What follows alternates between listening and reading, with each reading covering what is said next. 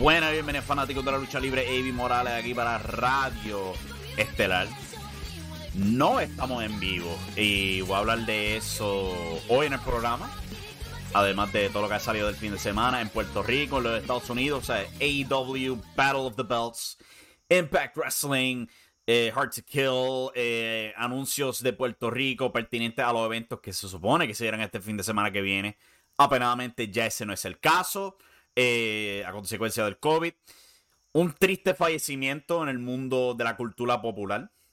Y yo creo que con eso es lo que voy a empezar formalmente. Y es, apenadamente, ha fallecido el gran comediante Bob Saget. Apenadamente, pues se reportó ayer falleciendo en su hotel eh, donde el hombre estaba, ¿sabes? Una estrella famosa para mucho por su tiempo en Full House. Al igual que, ¿sabes? Yo por lo menos lo conocí viendo America's Home Videos, viéndolo cuando yo era un chamaquito, chaparrito. Me, me acuerdo yo en Kindergarten, cuando yo era un mocosito de 5 años viéndolo. A Bob Saget. Después de eso fue que lo descubrí En, en Full House, cuando daban eso en Nick at Night y todo eso. Y ¿sabes? Es, parte de mi juventud. Yo sé que Betty White también falleció un par de días atrás, pero ¿sabes? Betty White no, no era tan integral a mi juventud como lo fue Bob Saget, como parte de Full House y también como parte de America's Funniest Videos. Eh, o sea que de verdad que eh, bien penoso aprender. También bastante joven, ¿sabes? 65 años de edad.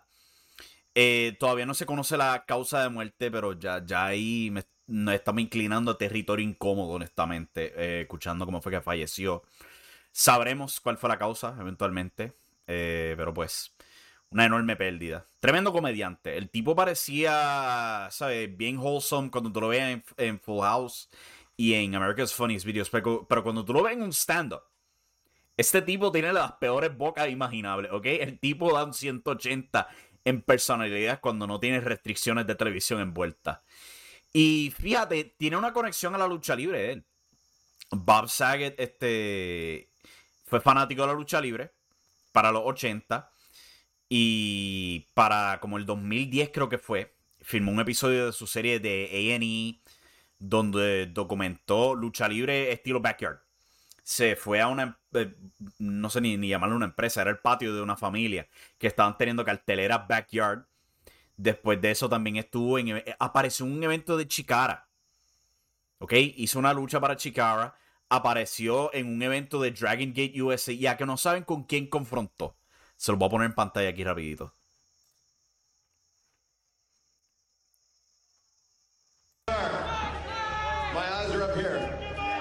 Ahí tienen en pantalla, están viendo en video, Bob Saget y justo al lado de él, John Mox. Esto fue para un evento de Dragon Gate USA. Esto, este video fue literalmente subido poco después de que se anunció lo que pasó. ¿Ok? Este. Y. Pues, de verdad, increíble ver eso. Yo no sabía eso, que Bob Saget era fanático de la lucha libre y mucho menos que él participó en un evento de Dragon Gate USA. ¿Ok? Eso es indie, ese es nivel indie. Pero sí, este, apenadamente, que descanse en paz una de las grandes figuras de los 90 en la cultura popular, Bob Saget. Y pues, continuando aquí, vamos a, vamos a hablar ahora un poquito de lo que va a estar pasando aquí en Radio Estelar, el por qué esto no está en vivo, en YouTube, ni nada de eso por el estilo. Va a subir a YouTube, obviamente, va a subir a podcast, pero no va a estar transmitiendo en vivo por el futuro cercano.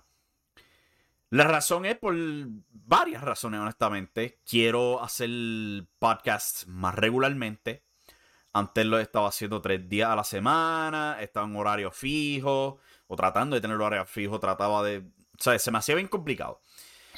Ahora yo no me tengo que preocupar de horarios, no me tengo que preocupar de este de estar preparado a cierta hora.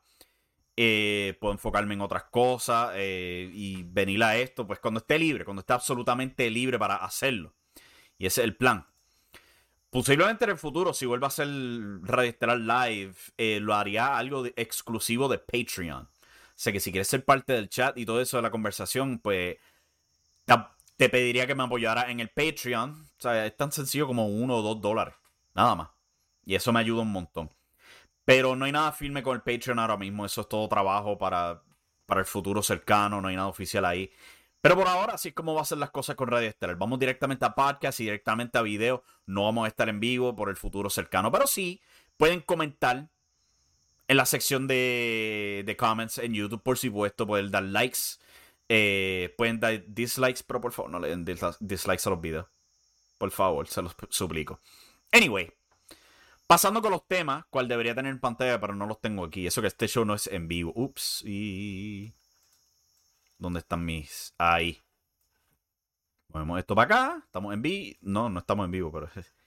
Próximo tema. Después de todo eso es, pues, las cancelaciones en los eventos de Puerto Rico. Apanadamente ya se había hablado sobre la cancelación. O, mejor dicho, que se han pospuesto dicho evento en Puerto Rico. Se pospuso aniversario 48. Ya durante el fin de semana se hizo oficial por parte de WWC. Lo anunciaron en sus transmisiones de sábado y domingo de Superestrellas de la Lucha Libre. Y poco después de eso, IWA hizo oficial en su página de Facebook que van a posponer Histeria Boricua. Y esto vino después de que Sabio Vega apareció en el Facebook oficial de la IWA. Esto fue el miércoles, si no me equivoco, que Sabio Vega pues, se, paró, se paró frente a las cámaras comentó que ellos planeaban tener el pay-per-view de Histeria Obricua exclusivo como pay-per-view. No iba a haber público en el coliseo de Emilio de Heike de Humacao, pero cambiaron de planes. Han hecho oficial que el evento ha sido pospuesto para una fecha pronto anunciar. Eh, los casos del COVID continúan subiendo, están por cuarenta y pico por ciento, eh, no han bajado todavía. No hay baja, y si no hay baja, yo me estimo que cuando sea hora de reevaluar la orden ejecutiva, probablemente la van a extender y eso va a poner en efecto este, problemas para la UE y su evento de eh, ascendencia. Pero impactoestelar.com tenemos ahí el artículo con el post oficial de IWA sobre posponer el evento y todo eso. También está el enlace al aniversario 48 y ellos posponiendo su propio evento con los detalles al respecto. Pero sí, la cosa en Puerto Rico está apretando ahora mismo dado a los casos del COVID-19. La isla está tratando de ser precavida y está difícil culpar. Es más, mejor dicho, es imposible culpar a alguien por todo esto. ¿ok? Esto es algo fuera del control de los promotores, de los luchadores, de quien sea. CWA logró tener su evento de Reyes del Hexágono. Lo transmitieron en vivo por YouTube, ya que pues no iban a poder tener público. Me imagino que grabaron futuros episodios de su programación ahí también. Pero justo antes de que se dieran todas estas cancelaciones, ellos lograron tener su evento. Y pues me imagino que ellos van a tener televisión continuando aquí. Pero IWA y WC, yo creo que vamos a ver contenido repetido con ellos. Yo no creo que ni vamos a ver luchas grabadas este, en un warehouse o algo así por el estilo. Creo que va a ser este, un stop firme para esas dos empresas por ahora. Tristemente. Y de nuevo, totalmente fuera de su control. Inevitable, honestamente, con todo lo que está pasando. Continuando aquí, ¿sabe? AEW tuvo su primer evento de Battle of the Belts este sábado en el Bojangles Coliseum de Carolina, del Norte. Fue un show bueno. Yo no te voy a decir que fue un show malo, de que tuvieron cosas malas. Fue un show bueno de una hora con tres muy buenas luchas titulares. Pero esto se sentía como un Rampage, ¿sabes? Cargado. El gimmick de este show, el nombre Battle of the Belts, obviamente en referencia al hecho de que todas las luchas de la cartelera eran titulares. Tuvimos la lucha por el campeonato TNT interino, Sammy Guevara derrotando a Dustin Rhodes. Tuvimos la lucha por el campeonato FTW que se anunció a último momento. Ricky Starks defendiendo contra Matt Sydal y derrotándolo. Y la lucha estelar de Riho retando a Britt Baker por el campeonato mundial femenino de IW. Y Britt Baker reteniendo el campeonato. Entiendo eso. El problema es que en Dynamite hubieron tres luchas titulares también. Campeonato mundial donde Adam Hangman Page derrotó a Brian Danielson. La lucha para coronar la primera campeona TBS cuando Jade Cargill venció a Ruby Soho en las finales del torneo. Y por supuesto la lucha estelar del Jurassic Express derrotando a los Lucha Brothers. O sea que como que lo novedoso de Battle of the Belts desapareció a consecuencia de la movida de Dynamite a TBS. Y es un poquito gracioso, porque las dos movidas vinieron por órdenes de Warner Media. Ellos fueron quienes otorgaron el nuevo, el nuevo cambio a TBS, al igual que este especial de una hora. Entiendo la idea del concepto, pero creo que cayó en el peor momento posible. Porque no se sintió como nada especial. Fue como otro Rampage. Nada más. Rampage, tres luchas buenas, nada más. Eso sí, en los ratings hizo bastante bien. O sea, según este están diciendo en Showbiz Daily, 659 mil televidentes, cual para un sábado donde tú estás compitiendo directamente con la NFL, entre otros eventos deportivos, con un show que en verdad estaba bastante bajo en la escala de importancia. Eso es bien, pero bien, bien impresionante. En la demográfica de edades de 18 a 49 lograron 313 mil televidentes. Es sólido. Es O sea que este show fue un, éxito. Un éxito total. Bravo para AEW, supongo. Le fue mejor que Rampage. Pero, ¿sabes? Para la próxima, no sé. No sé si deberían cambiar el concepto, hacer eso un especial más largo. Otra cosa del show es que en la lucha estelar constantemente estamos escuchando a los comentaristas decir, si esto se pasa de la hora, nos vamos a quedar aquí, nos han dado ese tiempo. Pero si tú miras la lucha, cuando ya estaban al pico de la hora, cuando iban a ser las 9 de la noche, o las 10 aquí técnicamente en Puerto Rico, estas mujeres, a Rio y Britt Baker, le dieron al turbo. Les quedaba un minuto para acabar su lucha y tener su ángulo por lucha y ellos, ellas volaron para terminar esa lucha. Obviamente lo que estaban diciendo los comentaristas era pura mierda. ¿Ok? Ellos no tenían ningún derecho a pasarse de la hora. Eh, nada de eso. Nos mintieron a la cara y era bien evidente viendo esa lucha. No sé por qué lo hacen. No lo hagan. No lo hagan. Deberían hacerlo TV time remaining y ya. Y ganar, ¿sabes? Con segundos de tiempo y ya, ¿sabes? ayuda también con darte la impresión de que se puede acabar la lucha en empate, con tiempo corto y todo eso, en vez de estar mintiéndonos a la cara. Porque si tú ves esa lucha de nuevo, es pura mierda cuando ellos dicen que Dios tiene tiempo extra. No lo tienen. Don't do that. Ustedes normalmente no, hacen eso porque lo están haciendo ahora. Pero esta parte de eso fue un show pasable, un show de una hora fácil de digerir. Pero la sorpresa, sin duda alguna, tuvo que haber sido Impact Wrestling. Impact Wrestling presentó Hard to Kill el mismo día corriendo opuesto a AEW Battle of the Belts. Este pay-per-view fue uno de los mejores que yo puedo recordar de Impact Wrestling. O sea, y, esto incluye tiempo de TNA. ¿Sabe? Fenomenal pay-per-view por parte de Impact Wrestling. Eso no es una exageración. Este show entregó con términos de toda la lucha. Fueron fenomenales. Este, a mí me sorprendió. A mí me sorprendió absolutamente. Pueden ver la reseña del evento en. El show cerró con la lucha de Mickey James y Diana Perazzo. Eh, Texas Deathmatch por campeonato mundial de las knockouts. Una lucha bastante buena. Y este show contó con influencias de Ring of Honor. Porque hubo, hasta una invasión de Ring of Honor en este show.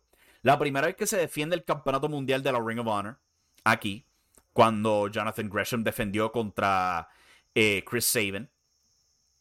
Y después de, en otra porción del show, luchadores de Ring of Honor aparecieron e invadieron el programa. Dándote la impresión de que viene alguna especie de, ángulo de invasión. O es que van a estar filmando con Impact Wrestling o algo así por el estilo. Y también en la lucha estelar, Roxy, la campeona mundial femenina de Ring of Honor, también estaba en ringside confrontó a Diana Perazzo. Esto lo habían, ¿sabes? Habían hecho el tease en Final Battle y le estaban dando la continuación aquí. Eso te pone ya Ring of Honor. Añade a eso el momento surreal este pasado viernes en SmackDown, cuando anunciaron las participantes para el Royal Rumble femenino. Y entre las participantes anunciadas estaba Mickey James. Y en Twitter la mencionaron, sí, la campeona mundial de las knockouts de Impact Wrestling va a ser parte del Royal Rumble este año. ¡Wow! Eso es cosa de otro mundo, honestamente.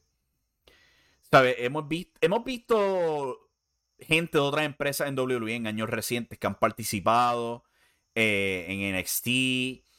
Hemos visto a Chris, digo, este, a Ric Flair aparecer como quien estaba filmando. Él estaba filmado a TNA el 2010 o 2011 creo que fue, no me acuerdo cuál año exactamente.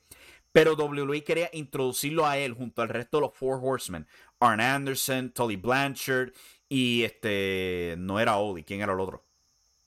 Ay, se me olvidó. Se me escapa el nombre. Pero anyway, están introduciendo a los Four Horsemen. Y querían a Ric Flair. O sea que contactaron a TNA para que ellos le prestaran a Ric Flair para esa noche. Y en términos, Christian Cage, quien para ese entonces era campeón intercontinental en WWE, apareció en Slammiversary, pero no luchó. No luchó. Esta sería la primera vez que un luchador filmado a, TNA o Impact Wrestling compite en WWE mientras está filmado en Impact Wrestling. No tan solo eso, siendo una campeona. Porque derrotó a Diana Perazzo en este evento y muy claramente ella va a continuar con ese título hasta el Royal Rumble. Eso es increíble. Añade que ella tiene un puesto ejecutivo en la NWA. Es, esto está de loco, honestamente. Esa maldita eh, puerta prohibida la volvieron a abrir y esta vez fue la misma WWE. Cosa de otro mundo de, verdad. Yo estimo que Mickey James estando involucrado de nuevo con la WWE después de la mierda que le hicieron, porque para el que no se acuerda, WWE la despidió y le dio todas sus pertenencias en una bolsa y ella le tomó la foto a la bolsa, una bolsa de basura. ¿Ok? Una bolsa negra glad. Cosa de loco. Y ahora la están llamando para atrás. Después de que la despidieron, han despedido tanto talento. Yo creo que, que se dieron cuenta ahora que es como que, oh my god, y ahora como diablos empujamos un Royal Rumble si no tenemos mujeres. Porque para que se acuerden los años, los últimos dos años eran mujeres de Raw, de SmackDown y de NXT porque no tenían suficientes para llenar las 30 personas. Ahora van a tener que ir a personas literalmente despedidas. Y este es el caso con Mickey James. Yo estimo que ella va a ser parte de la clase para el Salón de la Fama de este año en WrestleMania. Yo creo que Mickey James va a entrar este año al Salón de la Fama de la WWE. Y honestamente es merecido. ¿Ok? Porque si vamos a ser honestos, si tú tienes a, las velas en ese salón de la fama, si tú tienes a Tori Wilson en ese salón de la fama, que Mickey James entre también, no es gran cosa. ¿Ok? Porque ella ha logrado mucho más que esa otra. Mucho más. Y ahora mismo está logrando un montón. O sea, ejecutiva en Impact Wrestling y en NWA, donde en NWA eh, ha ayudado a la división femenina. Eh, o sea, un pay-per-view completo de mujeres en Impact Wrestling ha ayudado a las mujeres de nuevo. Estelarizó un pay-per-view de Impact Wrestling. ¿Sabes? Puedes sentir la influencia de Mickey James hoy día mucho más que en tiempos pasados. Eso es tremendo para ella. Pero vamos a ver qué, hace WWE con esta locura de movida. ¿Tú te imaginas si ella sale en el pay-per-view también con el título en mano? A mí se van a reventar los sesos si eso, si eso se llega a dar. Ella en televisión de WWE con un campeonato de Impact Wrestling. Eso estaría de locos, honestamente. Pero volviendo a Hard to Kill, este show fue fenomenal. Muchas luchas buenas, eh, ¿sabes? Continuación de Ring of Honor y todo eso. Y nuevo comentarista. Matt Striker out. Y en su lugar está Tom Phillips. O como era su nombre ahora, Tom Hannafin. Y el tipo la votó. ¿Ok? Él fue fenomenal en este pay-per-view como anunciador. Él se sabía todo de Impact Wrestling y de TNA. Te nombró, ¿sabes? Todas las grandes estrellas de la División X. Te nombró cuando fue fundado el Campeonato Mundial Impact Wrestling. Este te tenía todas las trivias necesarias de la noche.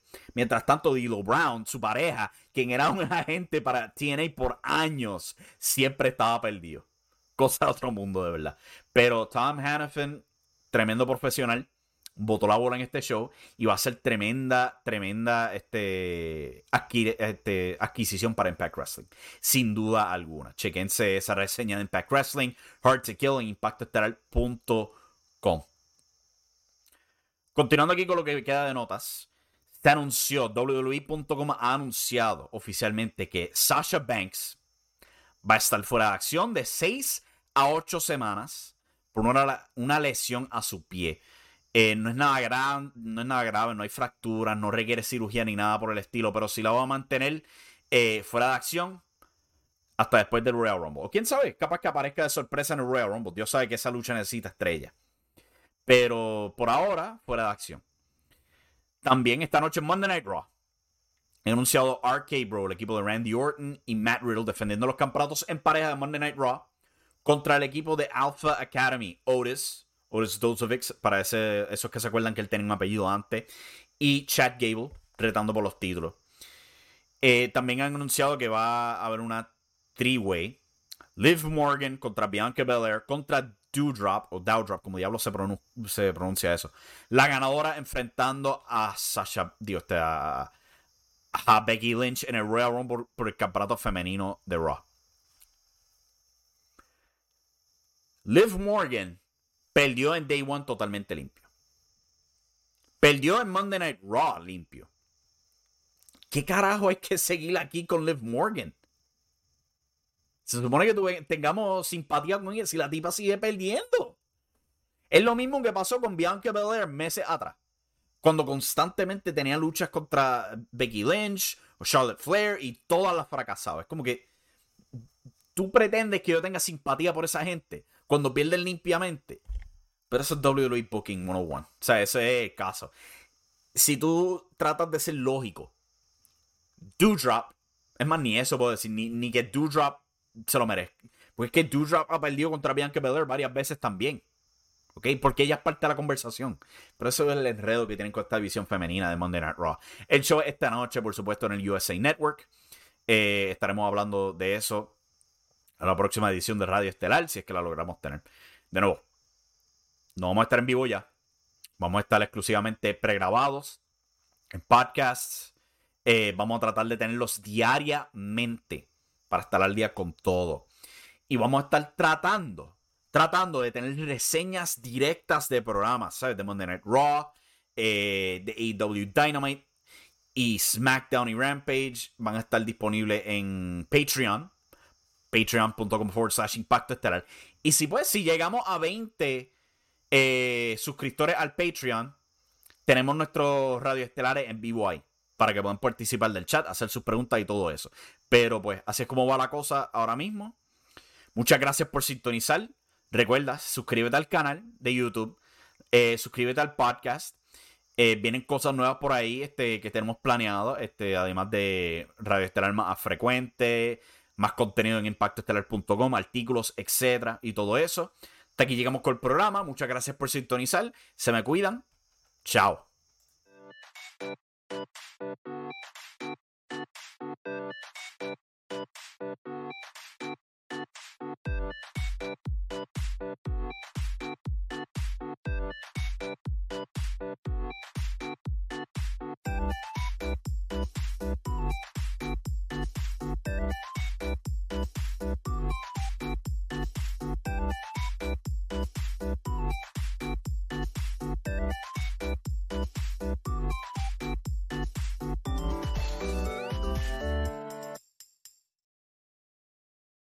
BetMGM has an unreal deal for sports fans in Virginia. Turn $5 into $150 instantly when you place your first wager at BetMGM. Simply download the BetMGM app and sign up using code Champion150. Then, place a $5 wager on any sport. You'll receive $150 in bonus bets, regardless of your wager's outcome. And if you think the fun stops there, the King of Sportsbooks has plenty of surprises in store. Check out daily promotions, same game parlays, live bets and so much more. Download the app in Virginia today and get $150 in bonus bets instantly from your first wager only at BetMGM. BetMGM and GameSense remind you to play responsibly. See BetMGM.com for terms. 21 plus only, Virginia only. New customer offer. Subject to eligibility requirements. Rewards are non withdrawable bonus bets that expire in seven days. Please gamble responsibly. Gambling problem? Call 1 800 Gambler. Promotional offer not available in Washington, D.C.